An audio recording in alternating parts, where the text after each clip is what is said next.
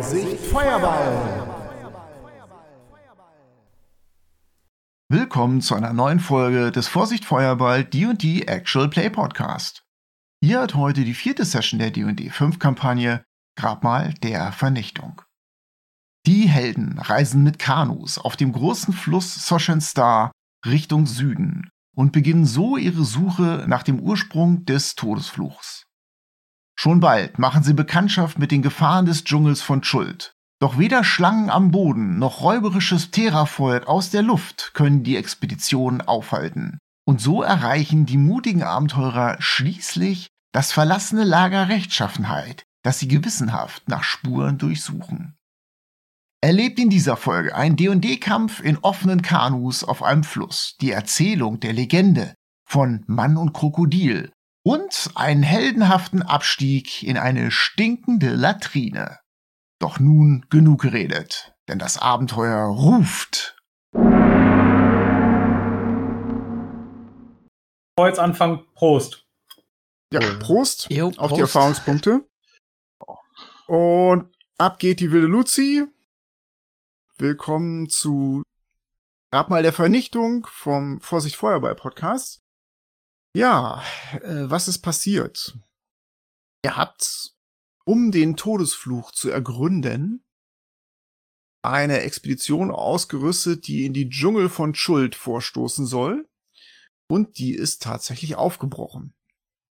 Ihr seid mit zwei Kanus unterwegs und könnt heute am Morgen des Tages auf dem großen Fluss Shoshan Star Kanus zu Wasser lassen, um auf dem Fluss in die Tiefe in den Süden des Landes vorzurücken.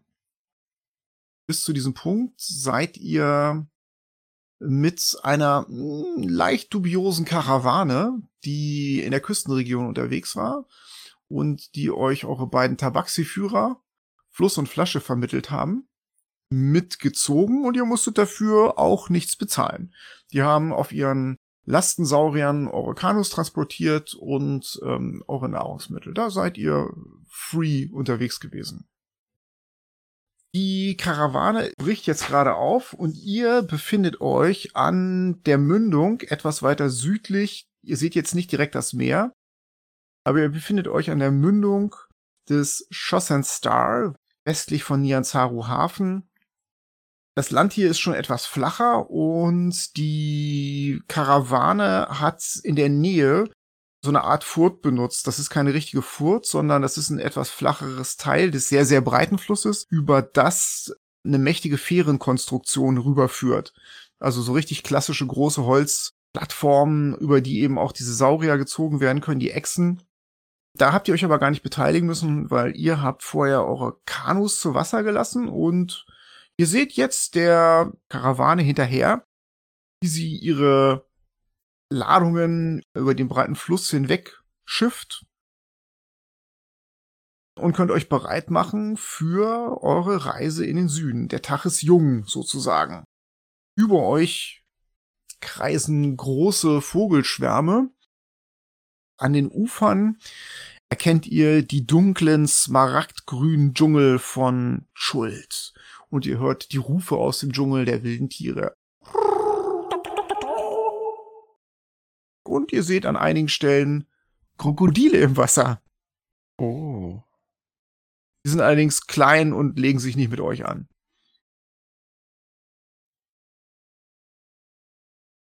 Gut. Fluss kommt auf dich zu, Aram, und meint, "Hm, der Schossen Star. Mhm. An dieser Stelle ist er einfach zu navigieren. Aber auf euren Karten, da ist er eine blaue gerade Linie. Aber das ist er nicht. Er windet sich hin und her. Und er wird dünner und dicker und er hat viele Nebenarme. Es ist nicht einfach, ihn zu navigieren. Sie brüstet sich so ein bisschen nach vorne und meint, Ich könnte die Führung übernehmen, wenn ihr das wünscht. Naja, dein Name sagt's ja schon, dass du dich wahrscheinlich gut mit Flüssen auskennst, ne? Das macht einer von denen, natürlich. Ich meine, das sind die einzigen, die sich hier auskennen. Kommen die auf einem Weisheitsbauchgefühl von 0 bis 20 über eine 16? Peter for the win. Ich behaupte mal, dass es einfach unlogisch ist, wenn irgendjemand anders diesen Survival-Wurf macht, um den Weg zu finden, als die. Joe, also warst du schon mal im Dschungel? Selbst wenn du dich ansonsten zu Hause in deiner Gegend gut auskennst? Ich habe nur nach dem Bauchgefühl gefragt, sonst nichts. Gut. Fluss kniet sich am Ufer des Schossens da nochmal nieder und betet in Richtung des Waldes. Und dann steht sie auf und meint, wir sind bereit. Sie springt gewandt zupf in ihr Kanu rein und von jetzt an seid ihr auf euch gestellt. Ihr stoßt vor in die Dschungel von Schuld. Ihr erhaltet alle Inspiration, falls ihr sie noch nicht habt. Gut. Ihr müsst ein bisschen paddeln, denn der Fluss hat hier noch ein kleines bisschen Strömung, die verliert er irgendwann. Und noch ist es relativ einfach. Ihr kommt ganz ordentlich voran. Der Fluss wird schmaler. Und Wo das noch ähm, einfach zu befahren ist, möchte ich mit Fluss reden. bitte. Sag mal, Fluss. Ähm, Flasche hat letztes Mal was von irgendeinem so Krokodil erzählt. Krokodil trägt Mann oder Mann trägt Krokodil. Was hat sich damit aus sich? Was ist das für eine Geschichte? Ah, Flasche. Sie blickt rüber zu dem anderen Kanu Hat ein Loch in der Bregenbüchse. und mehr sagt sie nicht. Dann möchte ich dann rüber sprechen zu Flasche. Flasche, du hast was von einem Krokodil und einem Mann erzählt. Ähm, Was ist das für eine Geschichte? Krokodil. Ja? Äh, hm, hm. Er deutet den Fluss runter und nickt dir nochmal zu. Mann trägt Krokodil. Ja. äh, Wo hast du das denn aufgeschnappt? Flussnebel dreht sich rüber zu dir und meint, Schließ deine Knochenkiste. Das ist eine alte Kindergeschichte. Kennt hier jeder. Ja, aber ich möchte sie auch kennen. Wir haben noch ein bisschen Zeit. Sie patscht mit ihrem Paddel ins Wasser, sodass du ein bisschen nass wirst. Hm, Stört mich nicht. Ich caste Magierhand. Ja, da haben wir schon alle drauf gewartet. Das fehlte eigentlich. Ich würfel einen Wetterwürfel und es fängt an zu regnen. Hm. Allerdings kein Starkregen, so dass ihr einfach nur ein bisschen nass werdet. Mhm. Und ihr kommt erstmal gut voran. Der Tag bleibt regnerisch und die Mittagszeit kommt. Ich nehme mal an, ihr legt am Ufer an. Ähm, ihr könnt am westlichen oder am östlichen Ufer anlegen. Plus meint zu euch, Hm, Westliches Ufer wäre meiner Meinung nach besser. Da gibt es weniger von den wandelnden Toten. Dafür gibt's mehr Batiris. Ich bin für die Batteries. Ich auch. ihr legt da an. Der Punkt, den sie sich aussuchen, ist offensichtlich so eine Art Hafenanlage. Allerdings ist die längst verfallen. Es ist so ein Bereich aus Mauern, die Richtung Dschungel gerichtet waren und im Hafenbereich, das sind im Prinzip nur so zwei Steinstege, die ins Wasser reinführen und die auch schon verfallen sind, zahlreiche Brocken rausgebrochen. Und dann erkennt ihr ein paar Gebäuderuinen, die in diesen Mauerresten stehen. Das muss hunderte von Jahren schon verlassen sein. Steigt da aus, wenn wir da jetzt angelegt haben und guckt mir das mal näher an. Fluss legt dir eine Hand auf die Schulter. Glaubst du, Spuren zu finden für deine Queste? Möglicherweise. Ansonsten geh dort nicht hin, wenn du dort nicht hingehen musst. Wir sind hier, um zu rasten, nicht uns umbringen zu lassen. Ah. Ich gehe da trotzdem hin. Weil Ruinen sind toll. Mhm. Und Aram geht mit. Okay, gut. Dann geht ihr in diese Richtung. Fluss und Flasche schütteln ihren Kopf und essen ihr Essen. Und Lasche beugt sich über den Fluss und versucht mit seiner Hand Fische zu fangen, während ihr dann dahin geht. Ich bleib bei den beiden. Ich möchte meine Mittagspause genießen. Ich laufe hinterher, weil ich auch zu neugierig bin. Als sie den Steg verlassen, überlege ich mir auch, hm, hier auf dem Steg sitzen zu bleiben, ist ja nicht doof. Ich gehe da auch mal hinterher.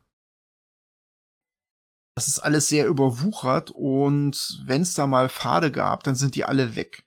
Ja, es ist dichtes Buschwerk zwischen euch und den Ruinen und wenn ihr irgendeine scharfe Hiebwaffe habt, dann kommt ihr damit durch. Ja, habe ich. Das ist alles schwieriges Gelände, du hackst dich da durch und dann bist du auch an erster Stelle und nach einiger Zeit kommst du an ein paar Mauerstücke, das muss mal ein Gebäude gewesen sein. Während ich mich da so durchhacke, denke ich ja kurz mal über die Goblins nach und fange dann an, so ein kleines Liedchen auf Goblin zu summen. Fängt ja noch an zu singen. Weil ich mich dran erinnere, wie es halt vor vielen Jahren mal war, wo ich mal 'ne Zeit lang bei Goblins gewohnt habe. Ja, mach mal 'n Performance-Wurf, bitte. 16. Ein schöner Goblin-Song. Das heißt natürlich nicht, dass die anderen den schön finden.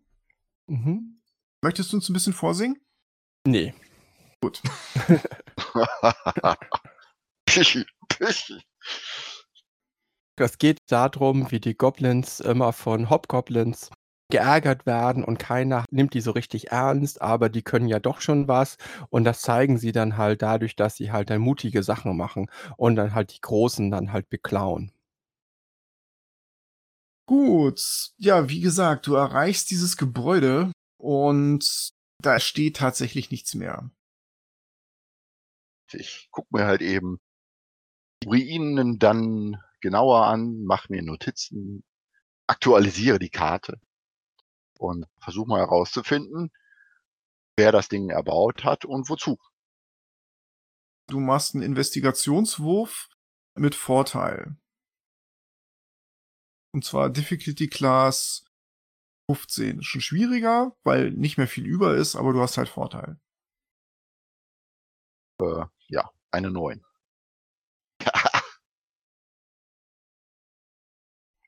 Während du dich umsiehst, hörst du zu deinen Füßen plötzlich ein Zischen und du siehst einen kleinen gelben Blitz, der auf dich zuzischt. Allerdings bist du Wuvunax und hast eine Passive Perception von 12. Du siehst im letzten Augenblick, dass das eine ganz kleine fiese Schlange ist und kannst deswegen Initiative würfeln. Gott. 4. Gib mir mal eure restlichen Initiativewerte durch. Aram 5. Joe? Ach, du warst nicht dabei. Okay, kein. Ich hätte 7. Cory ist auch dabei, ne? 23. Cory, du siehst aus dem Augenwinkel heraus, wie so ein gelber Pfeil über den Boden huscht. Und ja, das ist eine Schlange, die hat Wunax unwissentlich in so eine Mauerecke getrieben und die fühlt sich jetzt eingeengt. Du bist zwar ein Urban Rogue, aber so viel verstehst du auch. Die wird ihn gleich angreifen. Du bist als erster dran. Wunax sieht die Schlange auch, aber du könntest was tun. Dann nehme ich meinen Dolch und werf den auf die Schlange. Ich würde eine 8 treffen. Nee, das reicht nicht. Das bleibt im Unterholz hängen, der Dolch. Willst du dich noch bewegen? Ich stelle mich neben Wunax. Okay. Die Schlange zischt auf Wuvunax zu, schnell wie halt eine Schlange ist. Die fühlt sich von euch in die Enge getrieben und greift Wuvunax an. Die versucht dich irgendwo in die Beinkleider zu beißen. Und die würde eine Rüstungsklasse 16 treffen. Ja. Dann bekommst du ein Piercing Damage und machst ein DC 10 Constitution Saving Throw. Oh. 22. Dann bekommst du zwei Schadenspunkte Giftschaden. Das schwillt an und beißt übel und die wird ein bisschen wirr. Kein bemerkt das zu spät, beziehungsweise er ist nicht wachsam genug. Aram genauso. Dann wäre jetzt Wuvunax dran, der kann was tun. Ich versuche die Schlange kaputt zu treten. Du kleines Scheißvieh. Kritisch getroffen, also 22. Fünf Schadenspunkte. Du zertrittst die Schlange. Sie macht nochmal. Ich tritt da noch ein paar Mal mehr drauf. Ja, wie Schlangen so sind, die wackeln lange. Kleines Scheißvieh. Ich guck mich erstmal hektisch um und äh, guck, ob da noch mehr von denen sind. Als du da so unkontrolliert drauf trittst, sag ich, ey, ist tot. Naja, man kann nie sicher sein. Und sammel meinen Dolch ein, der da irgendwo im Gebüsch liegt.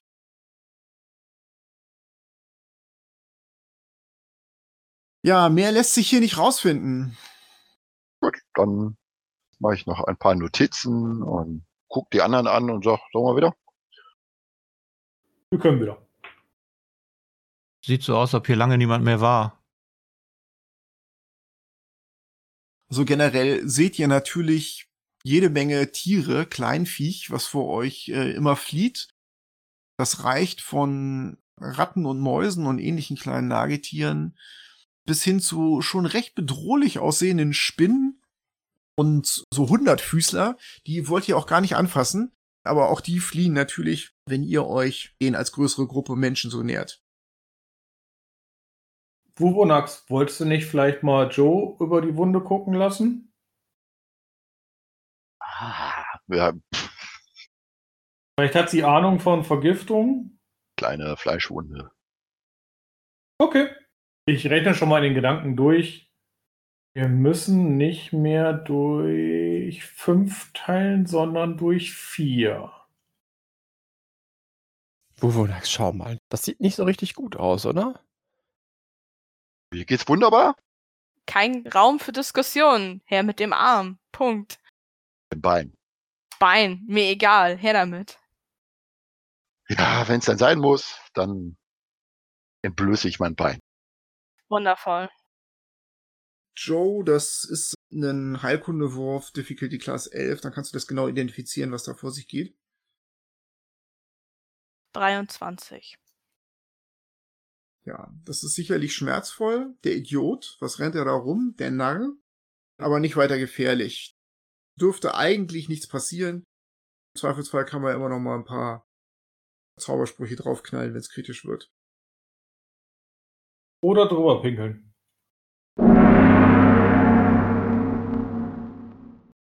Ihr setzt eure Reise fort und das Ufer rückt wieder näher und wird noch ein bisschen dunkler. Und dann erlebt ihr, wie Fluss und Flasche nach einer Weile hektisch werden. Und Fluss erzählt euch, ah, wir sind schon lange unterwegs. In geht die Sonne schnell unter hier im Dschungel.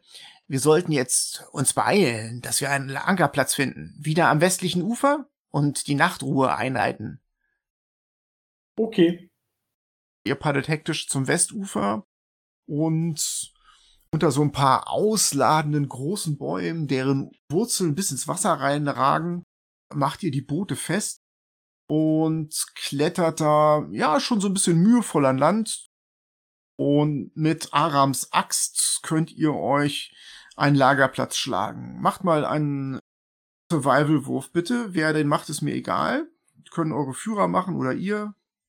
Ja, das sollen die machen. Dann mach mal jemand den Überlebenswurf für die. Ich würfel mal. Ähm, ich habe eine 21. Also, Aram, du findest, die machen das super, die beiden. Die leiten euch noch ein bisschen an, weil sie sind nicht eure Sklaven, sondern sie sind eure Führer. Aber packen auch gut mit an und äh, clearen mit dir zusammen eine kleine Lichtung da hinter den Bäumen. Ich suche die Umgebung von meinem Zelt gründlichst ab, dass ja auch nichts rumkreucht und fleucht. Und stelle zur Sicherheit noch ein paar Räucherstäbchen gegen Insekten auf. Scheißviecher. Wenn du auf die Zeltwände Erde drauf schaufelst, auf die Seite, dann kommen da keine Insekten durch. Wenn wir da so schön an so einem kleinen Feuerchen so sitzen, möchte ich mich neben Cory setzen. Ähm, Cory, äh, also das mit dem Taban, das hat mir irgendwie nicht so richtig gut gefallen. dass wir dem so aufs Maul gehauen haben. Ja, ich meine, das wollte sie doch, oder? Ja, Das hast du doch erzählt. Sie wollte irgendwie ihm die Nase brechen. Hauptsache, er gibt das Geld wieder und wir kriegen die 50 Gold. Ich meine, mir hat das auch nicht gut gefallen, aber war das nicht, was wir machen wollten? Ja, eigentlich wollte ich mit ihm reden, weil der hat sich halt Geld geliehen von, von so Leuten und naja, das Geld, was man halt so leiht, das muss man halt schon zurückzahlen, ne? Aber da jemanden so aufs Maul hauen dafür und so, das muss ja nicht sein. Ja, ich meine, wenn man genau ist, hat er angefangen, ne? Naja, stimmt schon, ja. Ja, ich habe mich dann auch so ein bisschen mitreißen lassen von der ganzen Nummer. Also ich habe es ja nicht wirklich mitgekriegt, nicht? Aber er hat ja richtig zugelangt. Wenn der Typ jetzt noch weitere Schulden macht, dann werden da halt noch stärkere Schläge irgendwann mal angeheuert. Und dann kriegt er was so richtig aufs Maul und dann ist aber vorbei bei ihm, glaube ich. Ich denke, das ist sein Problem. Wenn Ja. er sich Geld leiht, das nicht zurückzahlt, dann muss er damit rechnen, dass jemand das wieder haben will. Auf jeden Fall will ich mal mit ihm reden, wenn wir wieder da sind. Na, den einen oder anderen Kniff kann er mir vielleicht mal zeigen. Denn ordentlich einstecken konnte er ja, ne? Äh, ich habe nur gesehen, dass er nicht austeilen konnte. Danach war irgendwie, ich meine, wenn du sagst, er konnte einstecken, dann muss ich mich da jetzt raushalten. Das habe ich nicht so mitgekriegt. Plus hört euch zu, während ihr redet, und du siehst, wie ihre Ohren sich so zuckend bewegen. Hm. Und in irgendeinem stillen Augenblick fragt sie dann plötzlich mitten in das Knistern des Lagerfeuers rein, Warum sind wir eigentlich hier? Und Flasche meint, hier? Wir sind hier, weil wir was suchen. Wir sind dazu angeheuert worden, die anderen Expeditionen, die hier schon aufgebrochen sind, wiederzufinden und deren Ergebnisse zu finden. Und ihr wisst nicht zufällig, was die gesucht haben. Ich glaube, das nennt sich Seelenfänger. Seelenfänger. Ich sage auch, wie die Tante heißt, die uns beauftragt hat. Du erklärst ihr, warum ihr den Seelenfänger sucht, ja? Ja, Dann meint Flasche wieder, Oh, Todesfluch. Und Flussnebel nickt langsam, haben wir auch schon gehört. Hm, wichtige Sache, was? Wenn man wiederbelebt wird und es funktioniert nicht. Und Wiederbelebung ist ein gutes Geschäft.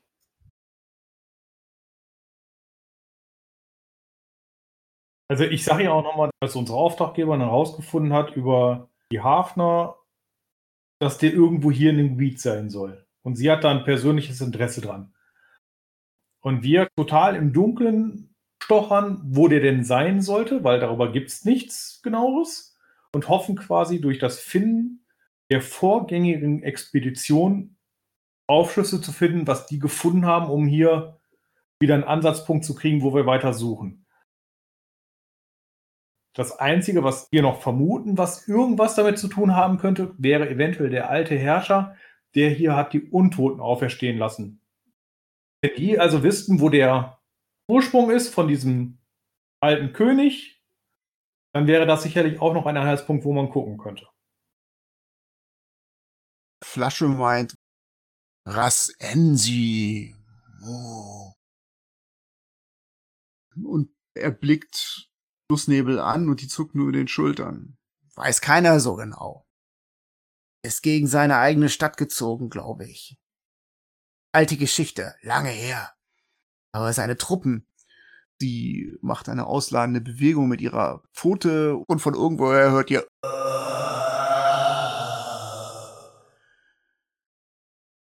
sind immer noch hier, meint sie. Okay, ihr wart ehrlich zu uns. Dann, bevor ihr euch auf irgendeine wilde Jagd mit Flasche einlasst, würde ich doch meinen guten Bruder bitten, einmal seine Scheu hinter sich zu lassen und die Geschichte zu erzählen, die ihn so bewegt. Hm, Geschichte. meint Weinflasche. Und er stellt sich neben das Lagerfeuer wie ein Barde, legt seine Tatze auf seine Brust und beginnt zu erzählen. In den frühen Tagen der Welt stand Mann voller Angst am Fluss. Krokodil erhob Kopf aus dem Wasser und fragte, was sorgt dich, Cousin Mann? Mann erwidert, ich muss den Fluss überqueren, doch ich fürchte mich, ihn allein zu betreten, weil es darin von deinen Brüdern nur so wimmelt. Er macht dabei so eine ausladende Geste in Richtung Fluss. Krokodil antwortet, du hast recht, das wäre nicht sicher. Doch ich werde dich sicher auf meinem Rücken befördern, wenn du mir versprichst, den Gefallen zu erwidern. Mann stimmt zu, und Krokodil trug ihn sicher über das Wasser. Als sie das andere Ufer erreichten, fragt Mann, wie soll ich mich revanchieren? Krokodil erwidert, ich möchte das Reich der Menschen sehen, doch ich fürchte mich allein zu gehen, weil es dort vor deinen Brüdern nur so wimmelt. Du musst mich auf deinem Rücken durch euer Reich tragen. Und Mann war hereingelegt worden. Doch ein Versprechen ist ein Versprechen. Und so trug er Krokodil sicher auf seinem Rücken durch das ganze Reich aller Menschen. Reise dauerte viele Jahre. Und Mann schwor verbittert, dass Menschen Krokodil nie wieder Freunde sein würden. Und so ist es bis heute. Und dann setzt er sich wieder hin. Was Weinflasche euch nicht gesagt hat, ist, dass es einen Tempel gibt. Den Tempel von Mann und Krokodil. Wir haben ihn selber schon gesehen. Und er hatte einen Narren daran gefressen, ein kleines Kätzchen offensichtlich. Er ist direkt oberhalb des Lagers Rechtschaffenheit. Keiner hat's angeblich jeder reingeschafft und ist lebend wieder rausgekommen. Und das juckt meinem guten Bruder, sie klopft ihm auf die pelzige Schulter, in den Pfoten. Ihr müsst jetzt selbst entscheiden mit dem, was ihr wisst, ob es sich lohnt, da reinzuziehen oder nicht. Wir werden den Tempel und das Lager wahrscheinlich in vier Tagen erreichen. Ich hab's versprochen. Versprochen.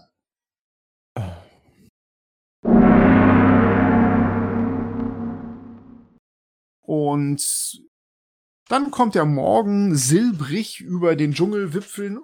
Eine Horde Flamingos steigt aus dem Wasser auf.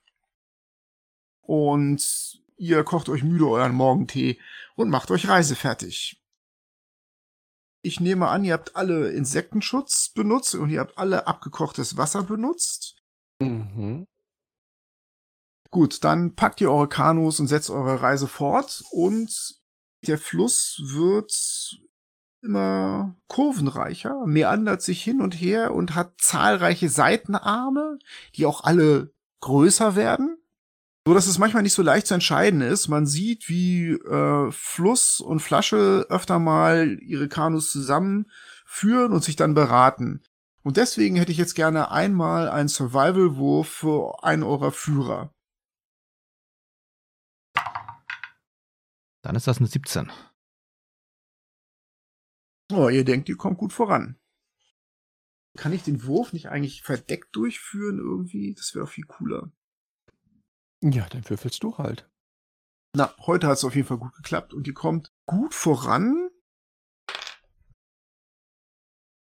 Ihr seid schon gut sechs Stunden unterwegs, als ihr vom westlichen Ufer großes Krachen von Bäumen und von Gehölz Hört?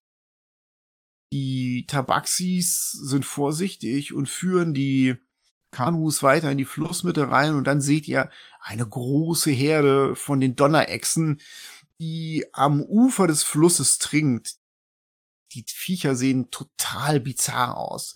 Das sind große Eidechsen, ja, aber die laufen recht schnell offensichtlich, haben so einen Buckel und die sind über und über mit Knochenplatten bedeckt, die steil in die Höhe stehen und ihr erkennt, dass die hinten an ihren Schwänzen hinten dran so stachelbesetzte Enden haben, mit denen sie sich wohl verteidigen können. Auf der anderen Seite scheinen es friedliche Herdentiere zu sein, die recht sozial da alle miteinander an dieser Tränke stehen. Man sieht auch, dass da ein großer, breiter Wildpfad, Dinosaurierpfad natürlich, zum Fluss runterführt und ihr erkennt mehrere Jungtiere, die eng geschützt in der Mitte der Gruppe gehalten werden. Wie breit ist der Fluss hier? Der Fluss ist hier deutlich über 100 Schritt, also der ist richtig breit. Und ihr haltet euch jetzt in der Mitte, das heißt, ihr seid so einen Bogenschuss von denen entfernt. Einer hebt seinen mächtigen Kopf, das muss wohl so ein Bulle sein, und brüllt einmal warnend in eure Richtung. Das halt über den Fluss hinweg, aber die machen natürlich keine Anstalten, euch zu verfolgen. Das sind eindeutig Landtiere. Gut, ihr gleitet an denen vorbei.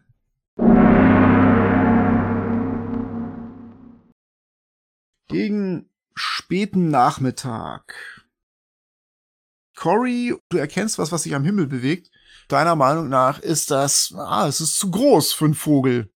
Es sind zwei Vögel. Nein, das sind vier Vögel und du erkennst, dass sie eine Spannweite von boah, drei Schritt haben müssen.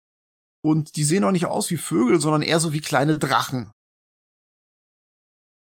Die kreisen offensichtlich über dem Fluss und du weißt, von oben hat man eine gute Sicht. Du gehst mal davon aus, dass sie euch mitten auf dem Fluss da längst entdeckt haben. Du merkst auch, wie die ihren Kurs so langsam korrigieren.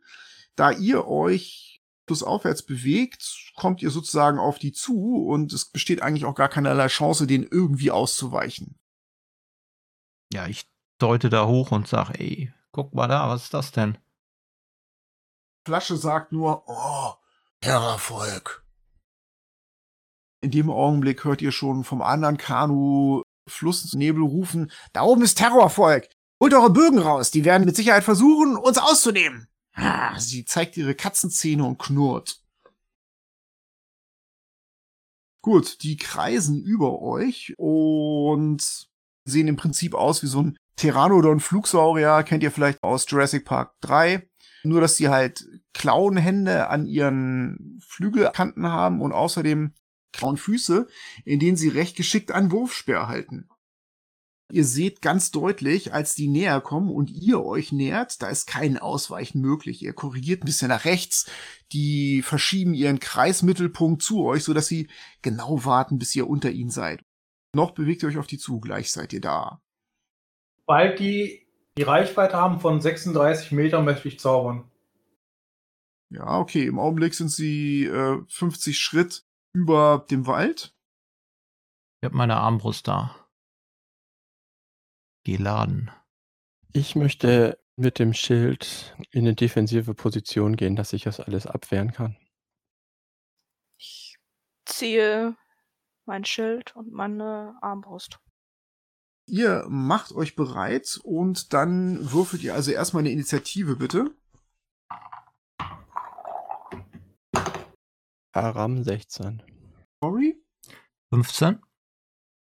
Joe 13. 19. und Wuvunax. Neun. Auf 90 Fuß Tiefe zirkeln die runter und kein ist zuerst dran und der hat sich auch schon vorbereitet. Als sie runterkommen, kannst du was machen. Die kommen in die Reichweite deines Zaubers.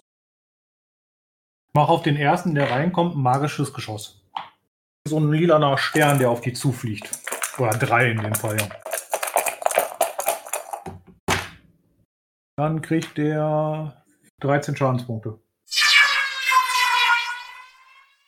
Ja, du triffst ihn eindeutig. Das Biest löst einen markerschütternden Schrei aus. Du hast ihm diese drei magischen Geschosse durch seine Flügelhaut gehauen. Du siehst, dass du da schon so einen deutlichen Riss verursacht hast. Aram ist dran. Du kannst auch noch was tun, bevor die weiter näher kommen. Möchte ich nicht. Ich möchte einfach nur defensive Kampfhaltung, Schild raus und Kanu und mich selbst schützen. Cory ist dran. Ja, dann schieße ich mit meinem Crossbow mit Nachteil. Das wird nix. Acht trifft nicht. Die sind offensichtlich ein bisschen verwirrt von diesem Zauber. Damit haben sie wohl nicht gerechnet, so dass sogar noch Joe dran ist, bevor die angreifen können. Ist das in der Light Crossbow Range? Mit Nachteil. Das trifft eine Rüstungsklasse 11. Nee, das trifft nicht. Sorry, das geht vorbei. Okay, die kreisen trotzdem über euch und stoßen dabei kurz runter und jeder von denen wirft seinen Wurfspeer auf euch und die sehen recht mächtig aus. Außerdem werden die von oben geworfen. Dabei ziehen die runter bis auf eine Reichweite von 20 Fuß, als sie dann werfen. Der erste Speer wird auf den wachsam aussehenden Aram geworfen und verfehlt ihn bei weitem ins Wasser rein. Der zweite Speer geht auf Kain, der gezaubert hat, und noch eine Eins geht ebenfalls weit ab ins Wasser rein. Weinflasche ruft daneben. Der dritte Speer geht auf Cory, der eine Armbrust hat und trifft Rüstungsklasse 12. Das trifft nicht. Und der letzte Speer geht ebenfalls auf Aram und trifft Rüstungsklasse 18. Wenn ich in dieser defensiven Kampfhaltung bin, haben die Nachteile, ne? Ja, das ist eine gute Idee von dir. Dann würde er nur Rüstungsklasse 11 treffen. Nee, trifft nicht. Du schlägst den Speer mit deinem Schild zur Seite. Klatsch ins Wasser. Die schreien frustriert auf und die haben wirklich widerliche Stimmen.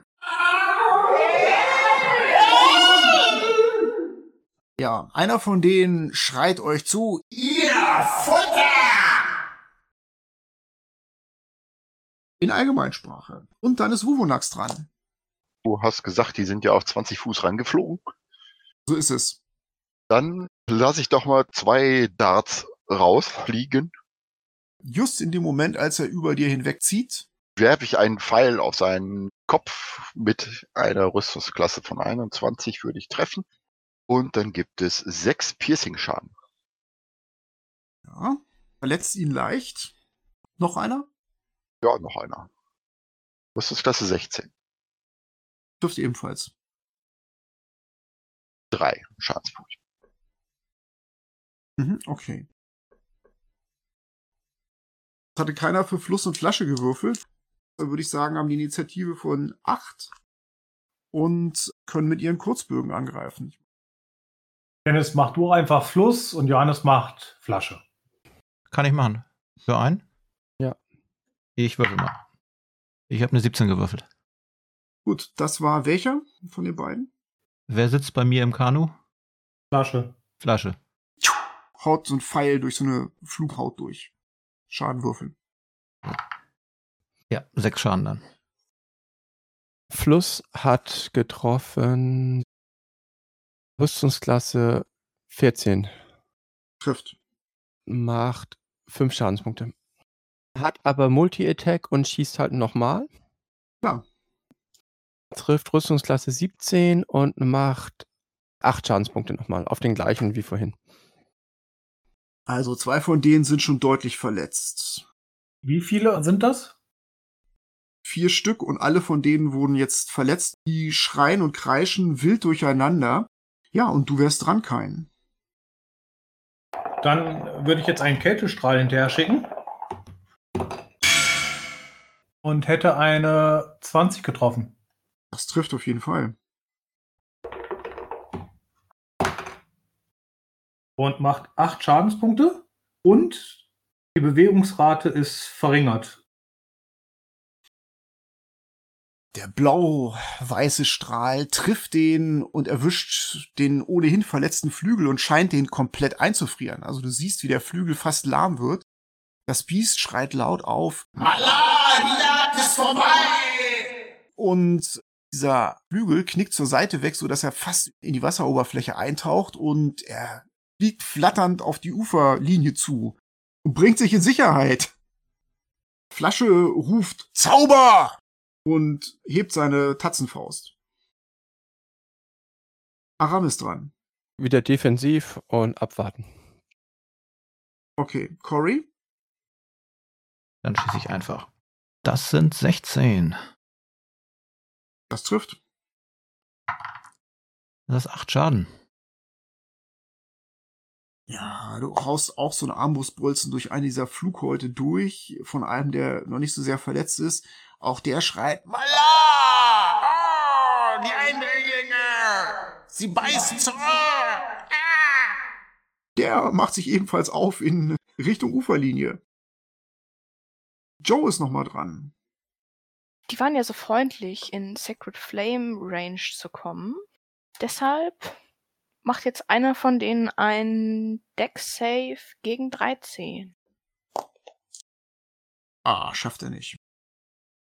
Dann deute ich mit meiner Armbrust in seine Richtung und rufe hoch, Fetzi dich! Und er kriegt vier Schadenspunkte Radiant Damage. Der leuchtet in, ja, heiligen weißen Feuer auf und gibt dabei schwarzen Dampf ab. Es schmerzt, es schmerzt, es blendet. Und er flattert nervös herum. Der fetteste von denen schwebt noch über eurem Boot. Und er sieht keinen, der mit ausgestreckter Hand da noch steht und der einen seiner Stammesgenossen beinahe getötet hätte. Du wirst bezahlen, Eindringling!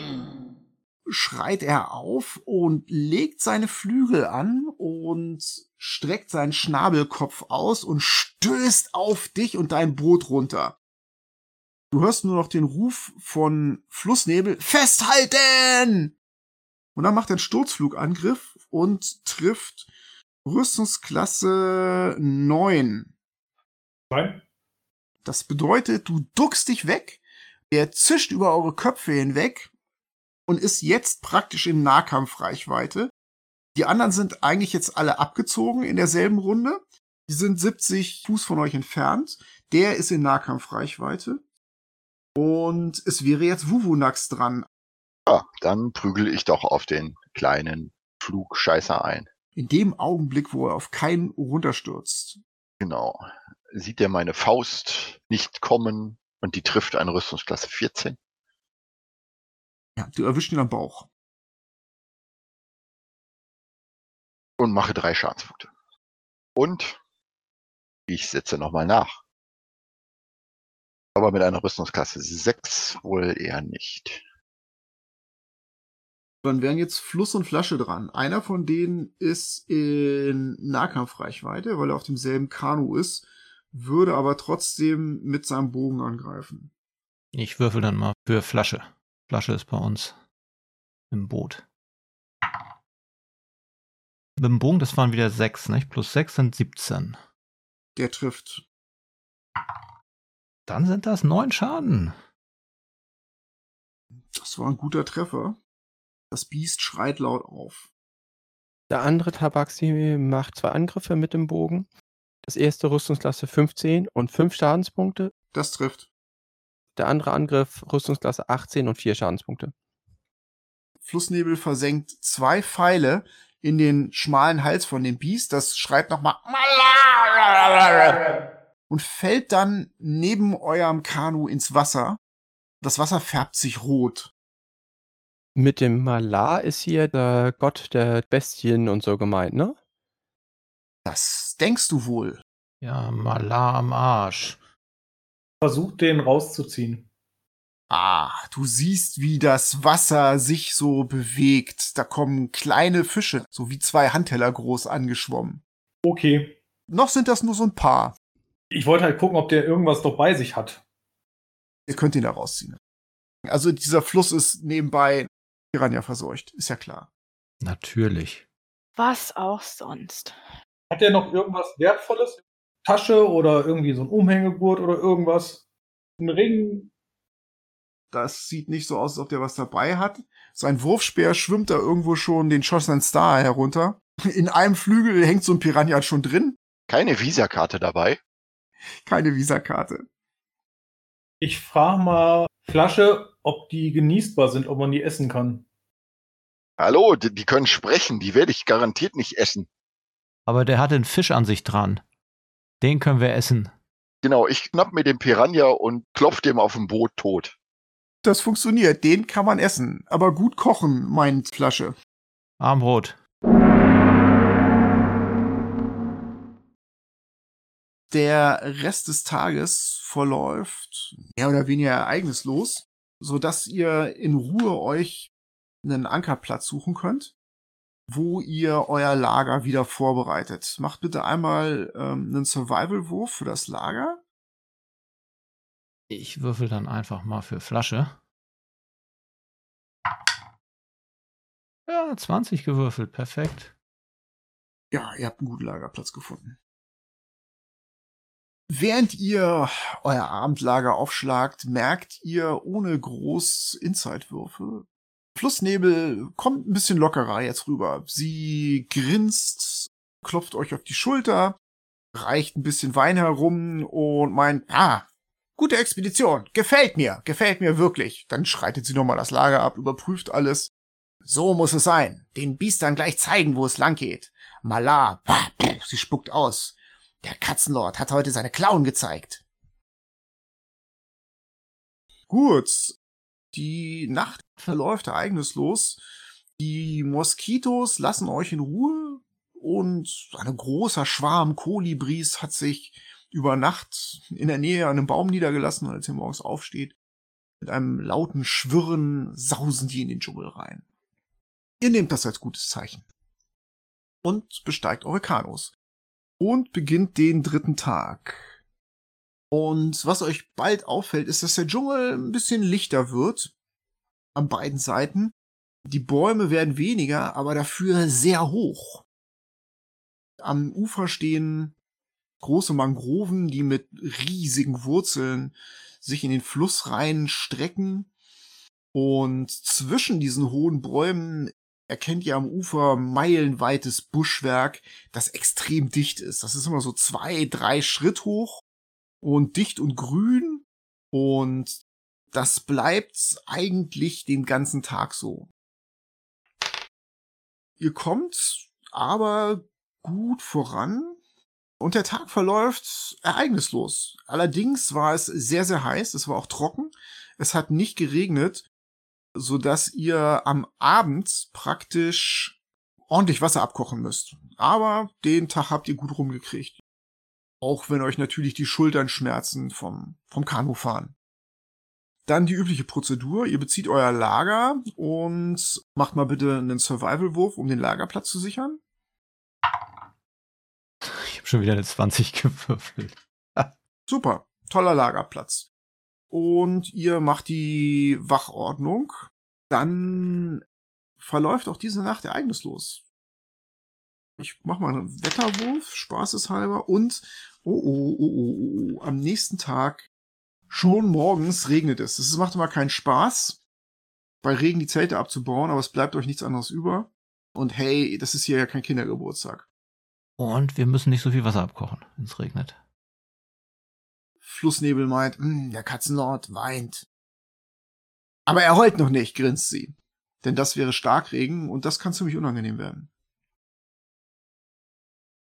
Ihr setzt eure Reise fort auf dem Schossen Star. Der Rest des Tages verläuft ereignislos.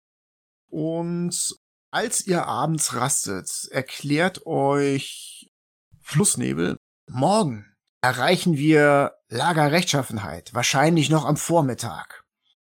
Oder besser das, was davon über ist. Dort kommen wir an den großen Schrein. Es heißt, heute solltet ihr euch gut ausschlafen. Und Flasche meint, Mann trägt Krokodil. Gibt's denn da viele Krokodile da vorne in der Ecke? Die gibt's hier überall. Okay, dann macht man Survival-Wurf für das Lager, bitte. Jetzt habe ich mal keine 20 gewürfelt, ich habe mit zwei gewürfelt, das sind also acht. Ja, es ist kein schönes Lager. Ähm, trotzdem könnt ihr die Nacht einigermaßen verbringen. Es passiert auch nichts. Seid nicht so gut ausgeschlafen und der nächste Tag ist allerdings nur leichter Regen. Das seid ihr gewohnt. Ihr habt Wasser abgekocht, das übliche Ritual. So, ihr brecht am nächsten Tag auf. Und dann stoßt ihr die Kanus in den Schossen Star und kommt gut voran. Ihr habt so ein bisschen Rückenwind. Ich werde angeln. Ja, gerne. Der Dschungel wird relativ schnell und plötzlich wieder dichter. Ihr kommt an so eine Waldkante voller Bäume, die sehr, sehr hoch und dunkel aufragen. Und der Fluss, auf dem ihr jetzt navigiert, und das ist der Meinung von den beiden Tabaxis nach, der Hauptstrom des Schossens da, der wird relativ eng. Und ihr müsst ganz ordentlich paddeln, um voranzukommen. Und dann aus dem Grau des Regens taucht langsam am linken Ufer eine groteske Statue auf. Die ist 25 Schritt hoch und überwuchert mit Ranken und die thront auf einem Felsgrat über einem ganz offensichtlich vernichteten Lager. Der Tempelritter des Panzerhandschuhs. Wie ein Richter über dem Scheiterhaufen.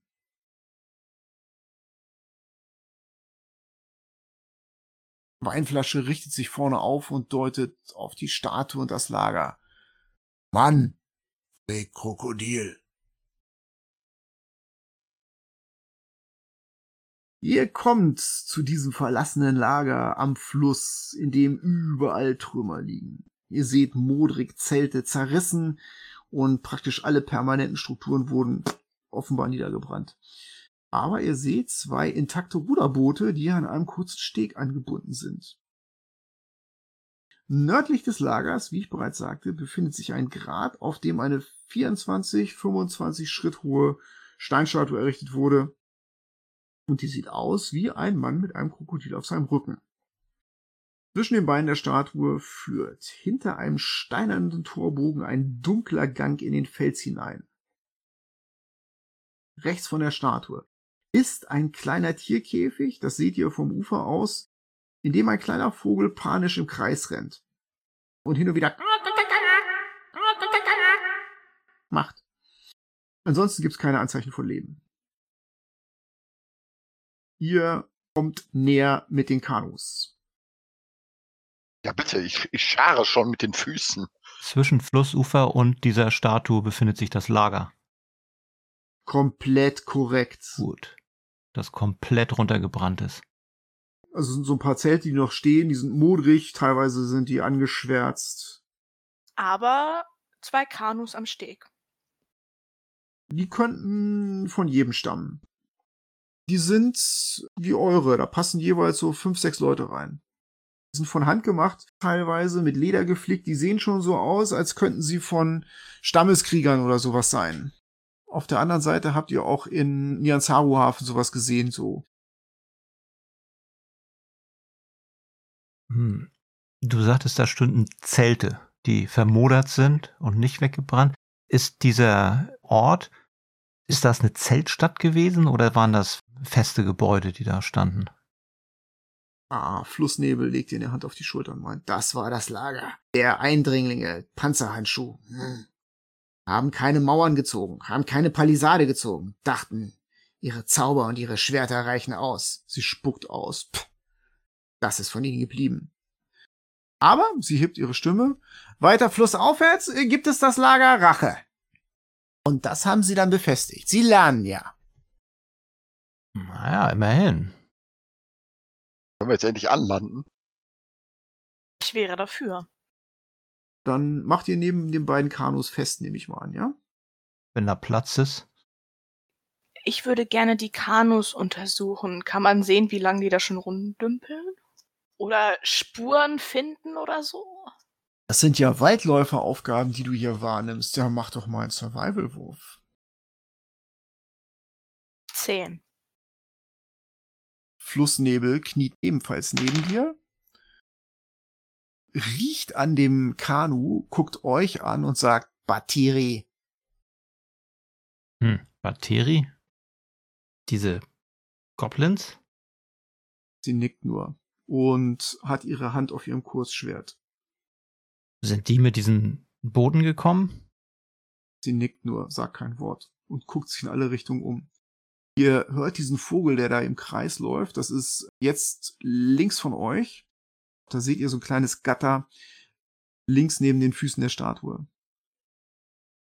Dieses Vieh läuft da im Kreis rum. Das ist ungefähr menschengroß, dieser Vogel, Laufvogel offensichtlich.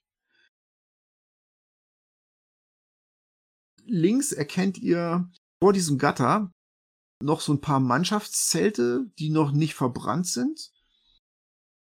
Äh, ja, was sieht man noch so? Ich ziehe mein Kurzschwert und gehe in Richtung der Zelte. In der Mitte erkennst du jetzt ein relativ hoch aufragendes Rundzelt. Da ist noch so eine alte, verfallene Standarte, auf der der Panzerhandschuh von Tür wohl mal gehangen haben muss. Der ist so halb umgetreten, steckt im Dreck drin und die Hälfte des Zelts ist verbrannt. In die andere Hand nehme ich den Sendestein und guck mal, ob ich da was spüre, ob er vibriert oder. Nein. Ich gehe zu Wuvunax hin und sag, das sieht ja nicht gut aus. Das ist ja ziemlich verlassen und ziemlich abgebrannt hier. Meinst du, wir finden hier noch irgendwelche Spuren? Flussnebel meint zu euch, Ist schon ein paar Monate her. Ich deute mal auf was im Boden, im Schlamm und frage, Fluss, sind das hier Fußabdrücke von den Goblins? sie guckt sich das an und meint, Kann sein. Glaube ja, sind hier herausgekommen, aber hier ist zu viel. Kann nicht sagen, wo sie sind. Überall Wald drumherum. Könnten die überall sein, meint sie. Batiri, Ja, könnten die hier noch versuchen, dieses Lager zu plündern? Oder wollen die vielleicht auch Schätze aus diesem Tempel holen? sie zuckt mit den Schultern. ja, Narren, Dummköpfe, Batiri. Hier ist nichts mehr. Ich wirke ein Ritual, Alarm, und zwar in dem Bereich, wo unsere Kanus sind. Das dauert aber zehn Minuten, das weißt du, ne? Ja, Was macht der Rest in der Zeit? Ich bleibe in der Nähe vom Kain, sodass er auf jeden Fall in Ruhe sein Ritual durchführen kann. Ja, ich bin bei Wuvunax und habe meine Armbrust in der Hand und pass auf, dass da uns nichts irgendwie in den Rücken fällt. Ja, Wir stehen ja da irgendwie mitten in dem Lager drin. Aus dem Dschungel steigt ein Vogelschwarm auf. Und ganz weit entfernt schreit ein Brontosaurus.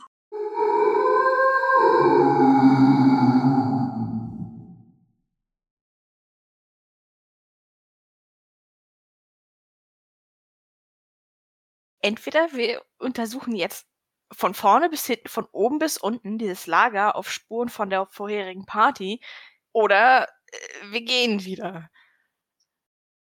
Äh, Ja, machen wir doch. Wir sichern jetzt hier äh, unsere Anlagestelle. Ja, ich sehe schon, wie wir sichern.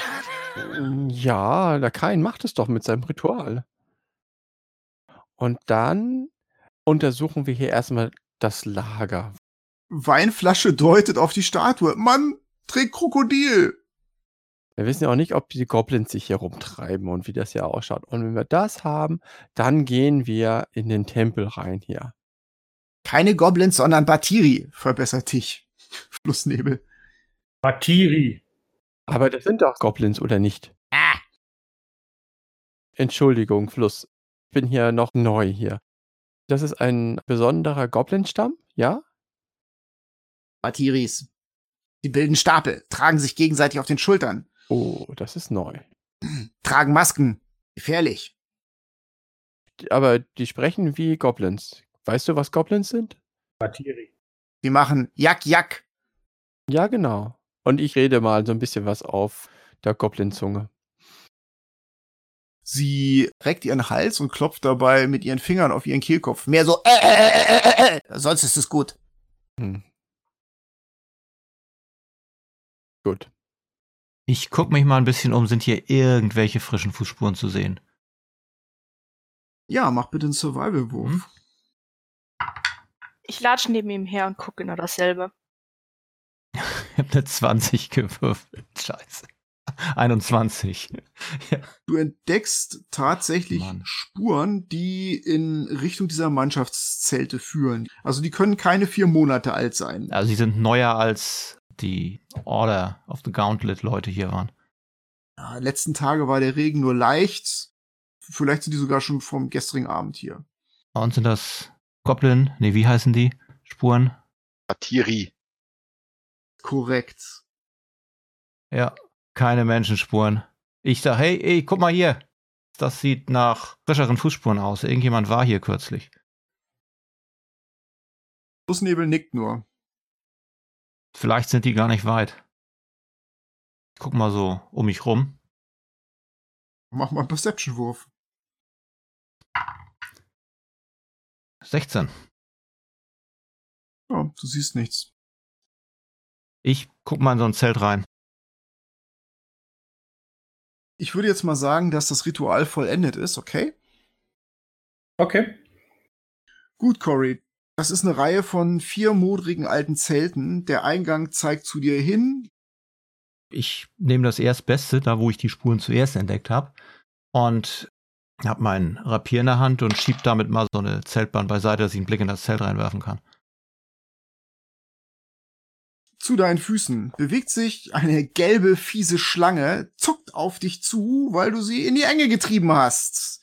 Und da du eine Passive Perception von 15 hast, reicht das gerade so aus, um nicht überrascht zu sein. Initiative. Welcome to the Jungle. 10. So, wer steht neben ihm?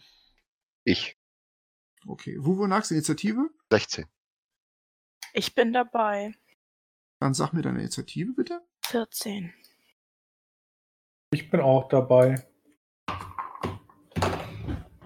10. Aram hat eine 2. Dann bitte einmal für Fluss und Flasche jemand würfeln. 12. Joe, du hörst ein Zischen und du siehst, als Cory den Zelteingang zur Seite schiebt, diese Schlange. Du stehst hinter ihm. Wie weit ist die Schlange von mir entfernt? Zehn Fuß. Dann möchte ich gerne genau fünf Fuß nach vorne treten. Ja, das funktioniert. Dann ist die nämlich in einem 5 Fuß Radius zu mir. Und ich rufe, verpiss dich. Word of Radiance.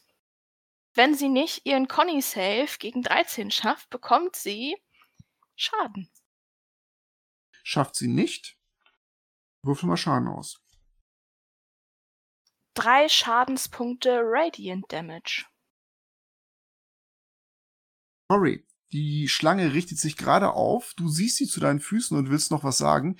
Als der Schlange die Augen aufleuchten, dann öffnet sie ihr Maul. Das leuchtet ebenfalls. Sie macht und dann platzt der kleine Kopf und da brennt noch so eine weißliche Flamme auf ihrem Hals und dann fällt sie tot um und zittert auch nicht mehr.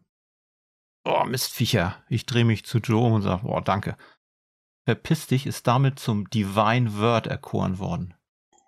Genau mein Divine Word. Verpiss dich, go away. ja, guck da rein. Ah, es riecht nach Fäulnis, Pilzen, Ratten, Flechten. Da ist nichts. Ja, es ist so eine Mischung aus alten, vermoderten Stoffresten. Ach, das ist von Ratten zernagt worden. Irgendwelches Grünzeug wächst darüber, Schimmel. Es ist widerlich. Ich gehe einen Schritt zurück auf jeden Fall. Ich muss nicht in dem Gestank stehen.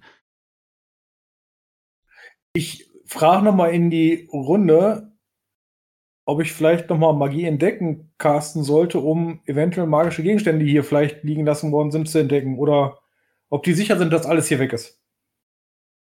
Ja, mach doch. Weinflasche kommt auf dich zu und wedelt mit den Händen und deutet auf den Schrein. Mann! Tret Krokodil! Genau.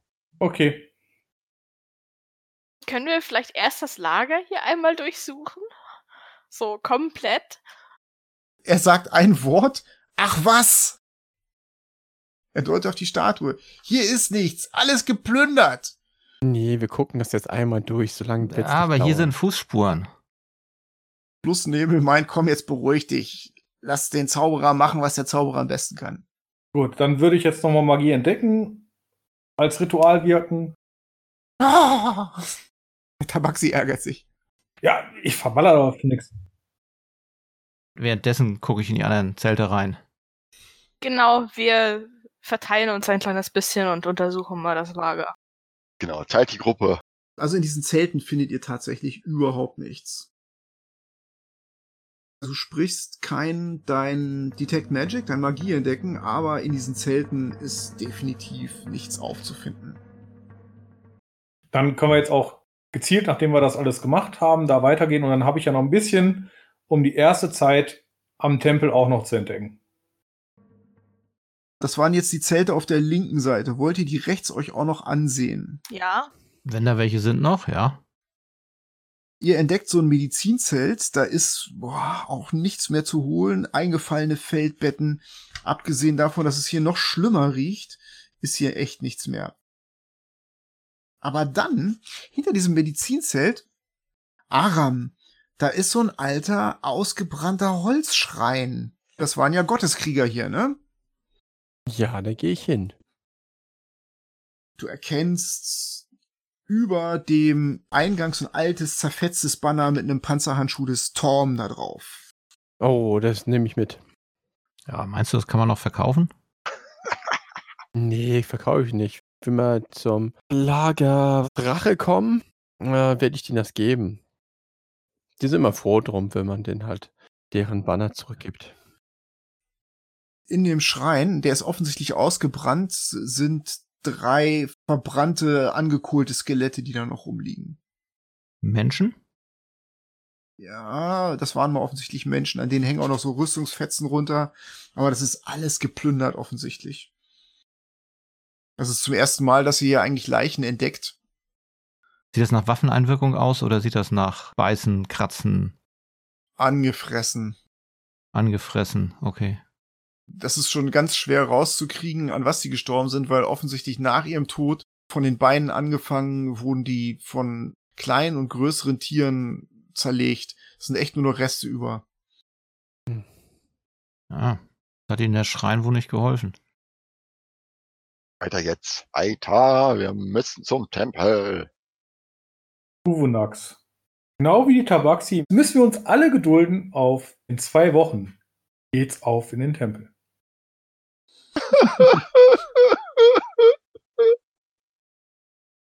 Ja, was habt ihr hier noch vor?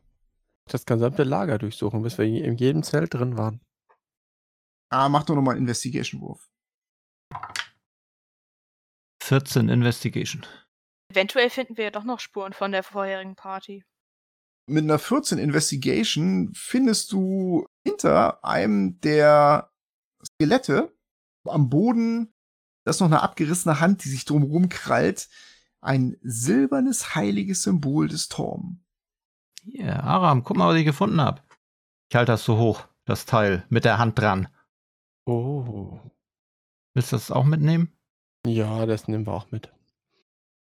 Also die Hand nehme ich nicht mit, nur dieses heilige Symbol.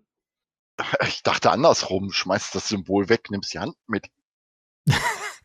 Ich gebe dir beides, ich habe das da nicht weiter getrennt. Nee, die Hand lege ich halt vorsichtig wieder zurück.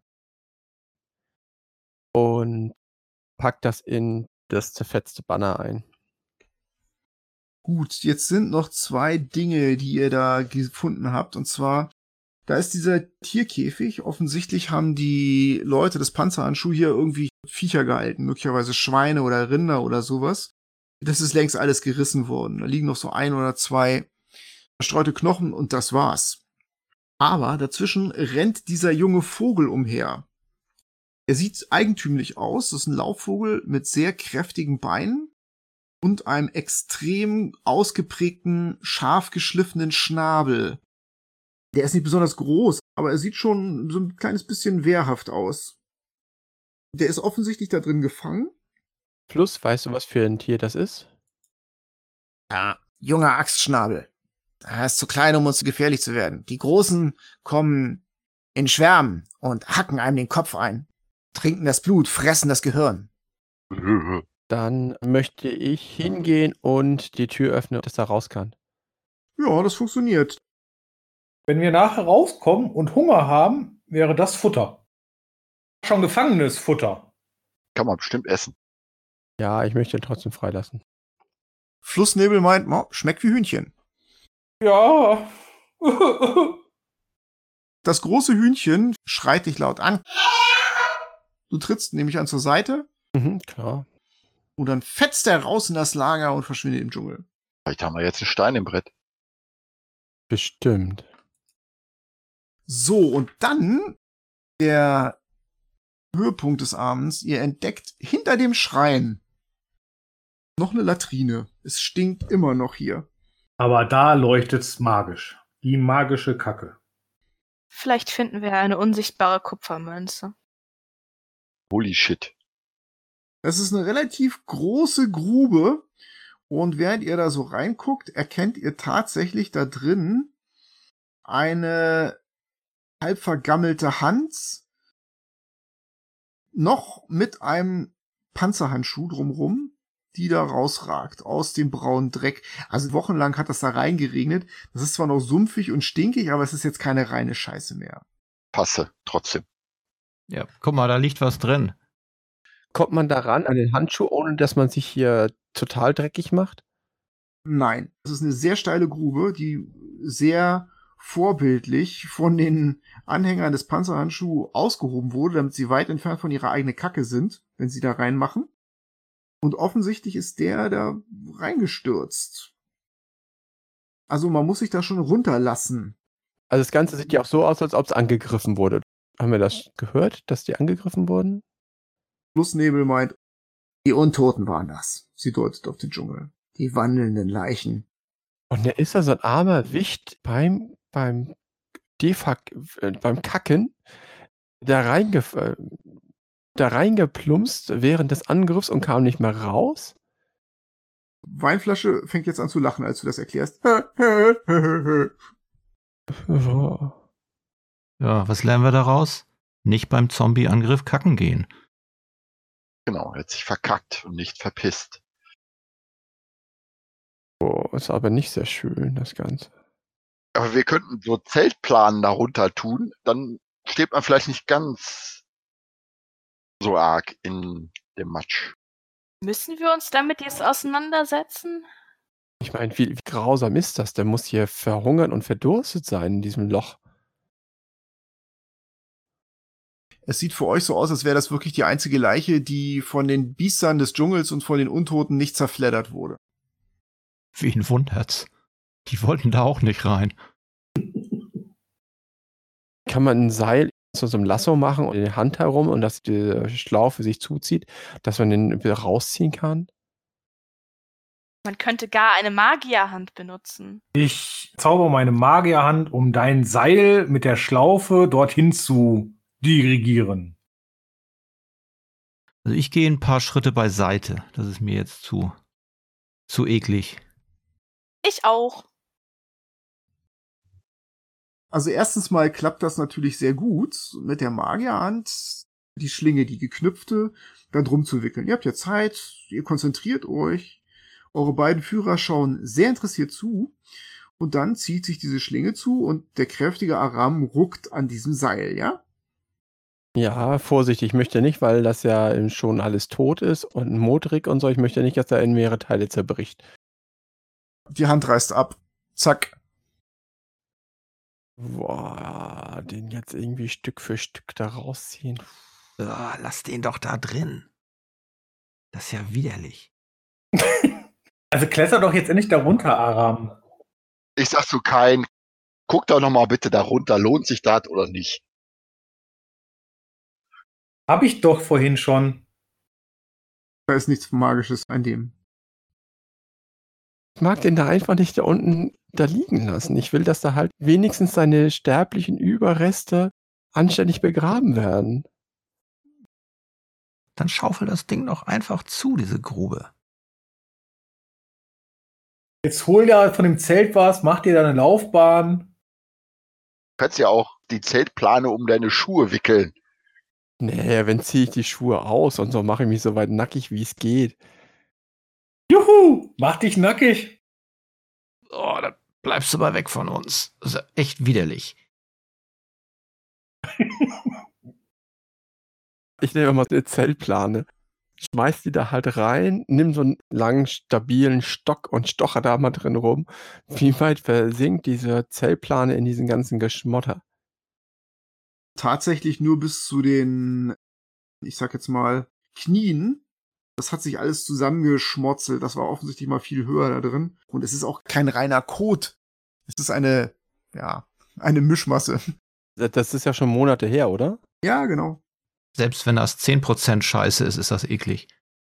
Schön, es ist jetzt äh, mehr so Jauche statt Scheiße. Es ist eine starke Verbesserung.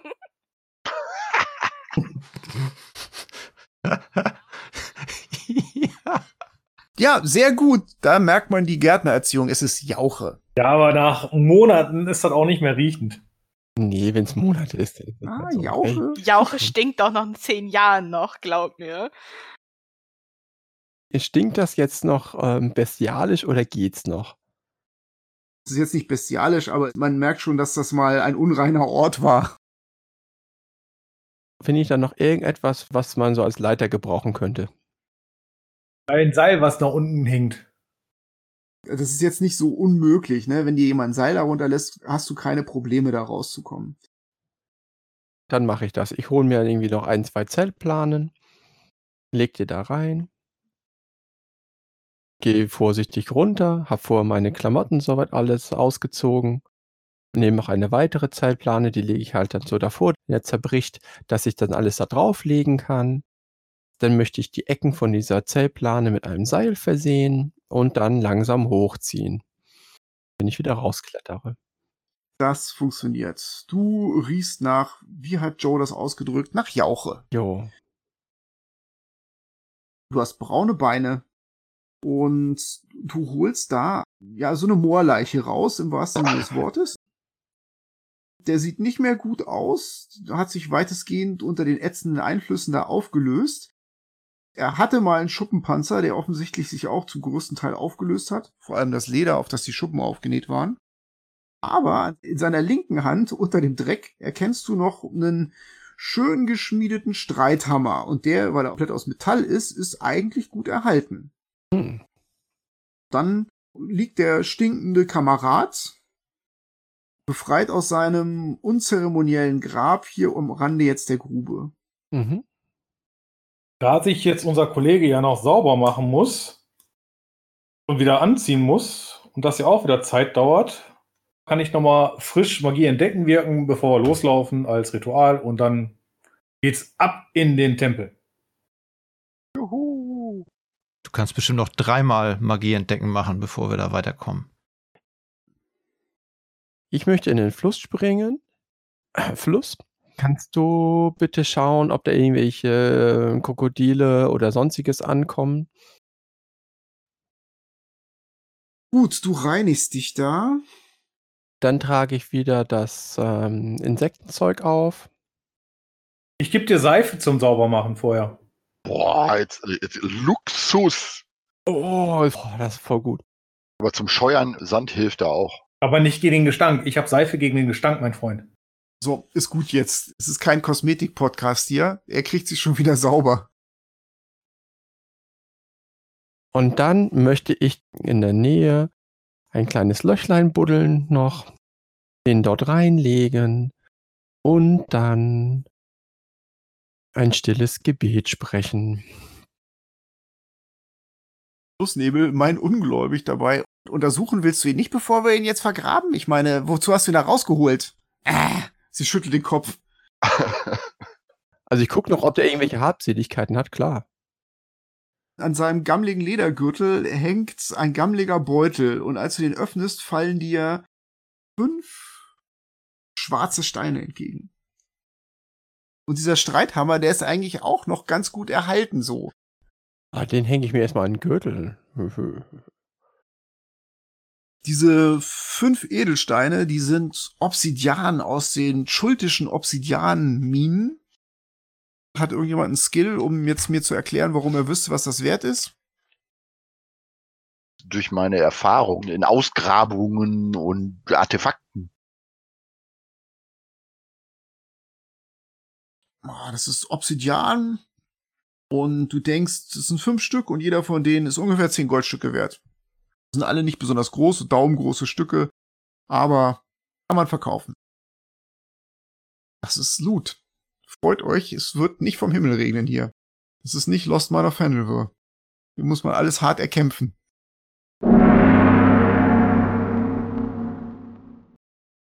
Und das war's mal wieder. Wir hoffen, ihr seid auch beim nächsten Mal wieder dabei, wenn die Abenteurer in den Schrein von Mann und Krokodil eindringen. Wenn euch der Vorsicht Feuerball Podcast gefällt, würden wir uns sehr über eine positive Bewertung auf iTunes oder einen Kommentar auf YouTube freuen. Und neuerdings sind auch Bewertungen auf Spotify möglich. Wenn ihr uns also dort hört, lasst bitte ein paar Sterne da. Wir bedanken uns für euren Support und fürs Zuhören und mögen alle eure Würfe Crits sein.